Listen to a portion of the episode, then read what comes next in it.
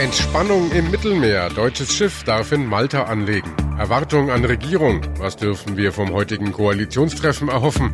Und Spannung bei der WM. Wie Deutschland den Einzug in die K.O.-Runde schaffen will. Besser informiert aus Bayern und der Welt. Antenne Bayern. The Break.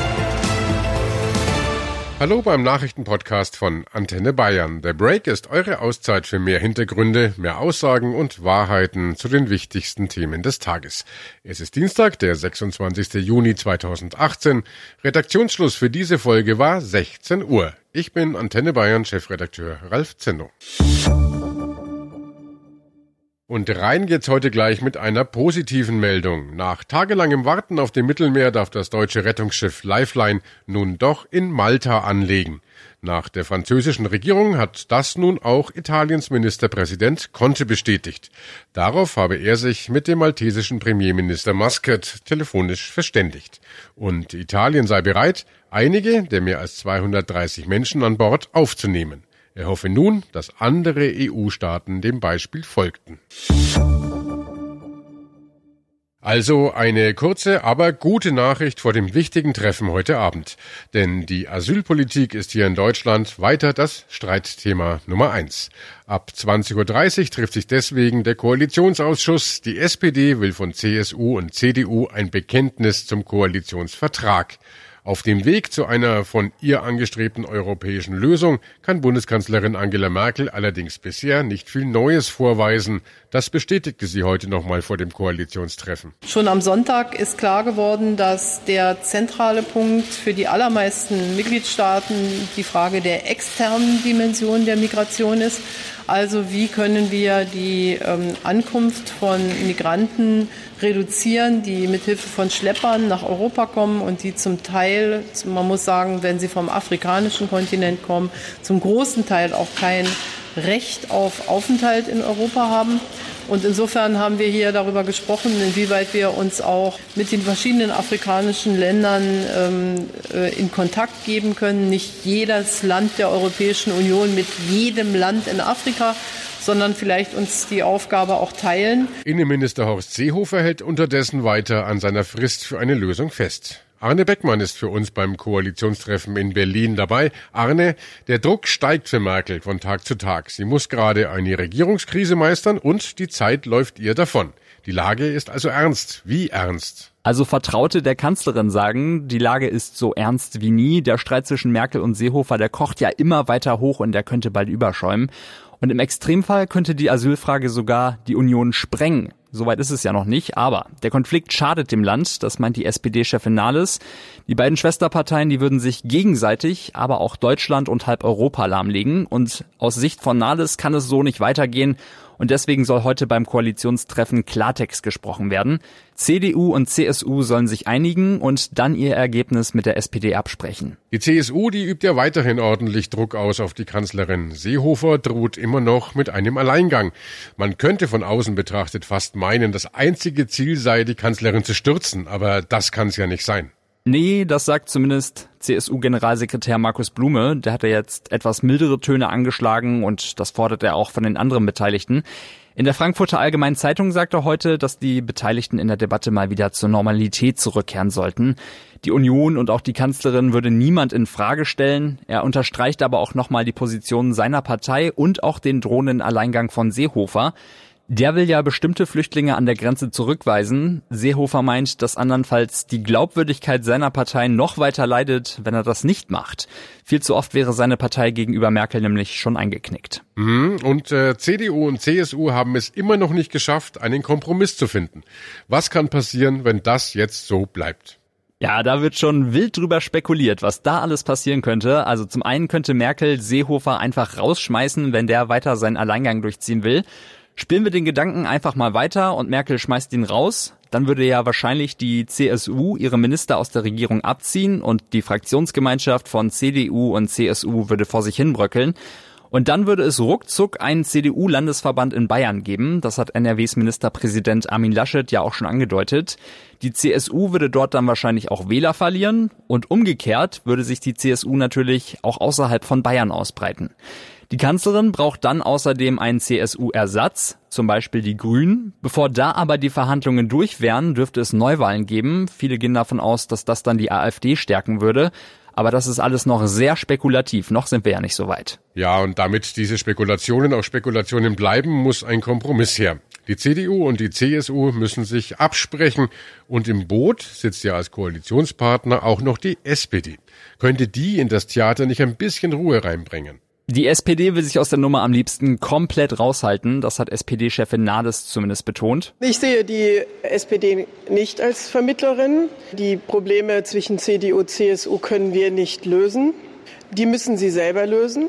Ähm, das allerdings erwarte ich auch. Und sie sagt auch, dass diese Lösung dann natürlich auch mit der SPD abgestimmt werden muss. Das entspannt die Situation ja nicht gerade. Drei Befindlichkeiten müssen da unter einen Hut gebracht werden. Na dann toi toi toi heute Abend. Und äh, die Kanzlerin will ja weiterhin keinen nationalen Alleingang, so wie Seehofer, sondern gemeinsame Lösungen mit anderen Ländern. Jetzt am Donnerstag startet äh, dann der EU-Gipfel zu diesem Thema. Was kann da Merkel eigentlich jetzt noch erreichen? Naja, auf dem Gipfel sprechen alle 28 EU-Staaten gemeinsam über eine Lösung. Die Positionen der Länder gehen aber zum Teil sehr weit auseinander. Ein Durchbruch gab es da bei der diskutierten Asylreform seit Jahren nicht und das ist auch ab Donnerstag nicht zu erwarten. Merkel muss im Vorfeld was erreichen und die Länder in Einzelgesprächen zu Zugeständnissen bringen. Das versucht sie ja auch gerade. Frankreich hat sie ja schon mit im Boot. Jetzt steht sie aber vor einem großen Problem, denn Italien stellt sich quer und will keine Flüchtlinge mehr zurücknehmen. Und Italien hat ja eigentlich eine Schlüsselrolle, da kommen ja relativ viele Flüchtlinge an. Aber da, also in Italien, scheint sich derzeit ja auch ein bisschen was zu rühren. Wie übrigens auch in der CSU. Denn was haben wir da heute hören dürfen? Die Union scheint kurz vor dem Koalitionsausschuss auch ein wenig abzurüsten, zumindest verbal. Von einem Bruch der Fraktionsgemeinschaft war heute bei CSU-Landesgruppenchef Dobrindt keine Rede mehr. Wir haben Verhandlungen im Ende der Woche in Europa über eine mögliche gemeinsame europäische Linie. Wir werden uns äh, die Ergebnisse dieser Verhandlungen im Detail anschauen am Wochenende in Sitzungen des Parteivorstandes und der Landesgruppe und dann eine Bewertung vornehmen. Ansonsten gilt, dass ein wesentlicher Teil auch des Masterplans eben die Zurückweisung von denjenigen Personen ist, die in einem anderen Land ihr Asylverfahren durchlaufen müssen. Das ist für uns ein harter Punkt und über den wird dann auch hart gestritten. Der Parteienforscher Albrecht von Lucke spricht jetzt sogar von einer Kehrtwende bei der CSU. Die Strategie bis war bis vor kurzem noch ziemlich klar. Sie war eine maximale Eskalationsstrategie, fast schon die Selbstradikalisierung der CSU, die wir erleben konnten. Man hatte es versucht mit dem Ultimatum an Merkel und plötzlich, und das ist das strategische Versagen, merkt man, dass diese Strategie nicht aufgeht. Man sieht, man hat Angst vor der eigenen Courage bekommen und jetzt merkt man, die CSU rudert zurück. Morgen um 16 Uhr zählt es. Da muss die deutsche Nationalmannschaft mit einem Sieg gegen Südkorea den Einzug ins WM-Achtelfinale klarmachen. Am besten unsere Jungs gewinnen einfach mit zwei Toren Unterschied. Dann kann uns nämlich total egal sein, wie das andere Gruppenspiel zwischen Schweden und Mexiko ausgeht. Der Einsatz von Sebastian Rudi ist nach seinem Nasenbeinbruch gegen Schweden weiter gefährdet. Mats Hummels ist aber wieder fit und kann wohl morgen auch spielen. Heute war ja Reisetag für die Mannschaft vom WM-Quartier bei Moskau zum gut 1000 Kilometer entfernten Spielort nach Kasan. Mit dabei natürlich auch unsere Kollegin Katrin Müller-Hohenstein. Sie begleitet ja die Mannschaft durchs ganze Turnier. Katrin, was äh, kannst du uns über den nächsten Spielort Kasan sagen? Kasan. Das ist eine Stadt an der Wolga, ziemlich groß, über eine Million Einwohner und die liegt östlich von Moskau. Da fliegt man ungefähr eine Stunde hin und die Mannschaft, die war schon da im letzten Jahr beim Confed Cup. Beeindruckende Landschaft, ganz wenig besiedelt und da bekommt man erstmal einen Eindruck davon, wie groß und wie weit dieses Land ist. Aber wahrscheinlich haben die Spieler dafür gar keinen Blick, die haben gerade anderes im Kopf. Mhm. Und äh, wie erlebst du die Mannschaft jetzt einen Tag vor dem Spiel gegen Südkorea? Können die den Schwung aus dem Schwedenspiel mitnehmen? Also das hoffe ich doch schwer. Die wirken zumindest alle sehr entschlossen. Und ich glaube, dass dieses Tor von Toni Kroos auch eine echte sportliche Initialzündung war. Ich glaube aber auch, dass sich die Mannschaft nach dem Mexiko-Spiel richtig geärgert hat. Über Beleidigungen im Netz, über den einen oder anderen Experten, der draufgehauen hat und sich dabei ordentlich im Ton vergriffen hat. Und das kommt natürlich in so einer Mannschaft gar nicht gut an. Also Mario Gomez habe ich gestern noch gesprochen. Der war auch ziemlich verärgert. Und da stehen sie jetzt alle zusammen. Die wollen es jetzt allen zeigen. Und das äh, müssen sie übrigens auch. Nochmal, es ist noch nichts erreicht. Die müssen dieses Spiel gewinnen. Abschließend kurz und bündig, dein Tipp für morgen. Mein Tipp, äh, viel trinken, es wird heiß, Sonne und 31 Grad sind vorhergesagt. Kleiner Scherz. Äh, mein Tipp ist 3-0. Aber heiß wird's trotzdem. Wow, das wäre natürlich ein Knaller. Und Katrin, das wird dich auch interessieren. Unser Antenne Bayern WM-Experte Weltmeister Philipp Lahm ist ähnlich optimistisch. Zumindest im Gespräch mit unserem Sportchef Carsten Wellert. Ja, ich glaube schon, dass sie, äh, dass wir wieder eine Mannschaft sehen, die von Anfang an konzentriert auf dem Spielfeld steht, so wie gegen Schweden, aber mit noch ein bisschen mehr Selbstvertrauen und äh, mit der Selbstverständlichkeit, wie wir die Nationalmannschaft kennen. Jetzt haben wir ja eine ganz kuriose Situation in der Gruppe. Ich meine, mit einem Sieg könnten wir ausscheiden und mit einer Niederlage könnten wir sogar noch weiterkommen.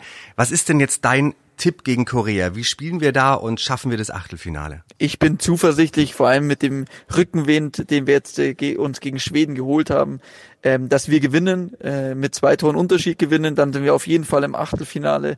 Ich tippe auf ein 3-1 für Deutschland. Wunderbar. Das hoffen wir doch alle, oder? Wir wollen ja alle, dass Deutschland ins Achtelfinale kommt, dass wir weiter mitfiebern können mit der Mannschaft. Und ähm, ich hoffe auch mal, dass ich äh, bei irgendeinem Tipp mal richtig liege. Morgen Abend kurz vor 18 Uhr wissen wir dann, wie es ausgegangen ist. Die Reaktionen der Mannschaft auf den dann hoffentlich deutlichen Sieg gibt's morgen gleich hier. Ausnahmsweise dann eben nicht um 17 Uhr, sondern direkt nach dem Abpfiff der Partie. Und äh, das war The Break, der Nachrichtenpodcast von Antenne Bayern am Dienstag, den 26. Juni 2018. Ich bin Chefredakteur Ralf Zinno.